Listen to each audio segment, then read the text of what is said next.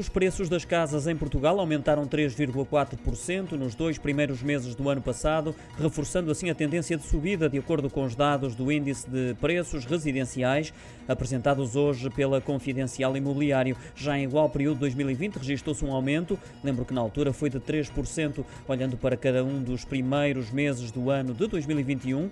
Em janeiro, os preços subiram 1,9% em termos mensais, voltaram a crescer novamente em fevereiro. A subida foi de 1,5%. 5 pontos percentuais. Nesse mês, o preço médio de venda das casas em Portugal continental quase atingiu os 2 mil euros por metro quadrado, apurando-se um valor médio por fogo vendido de cerca de 210 mil euros.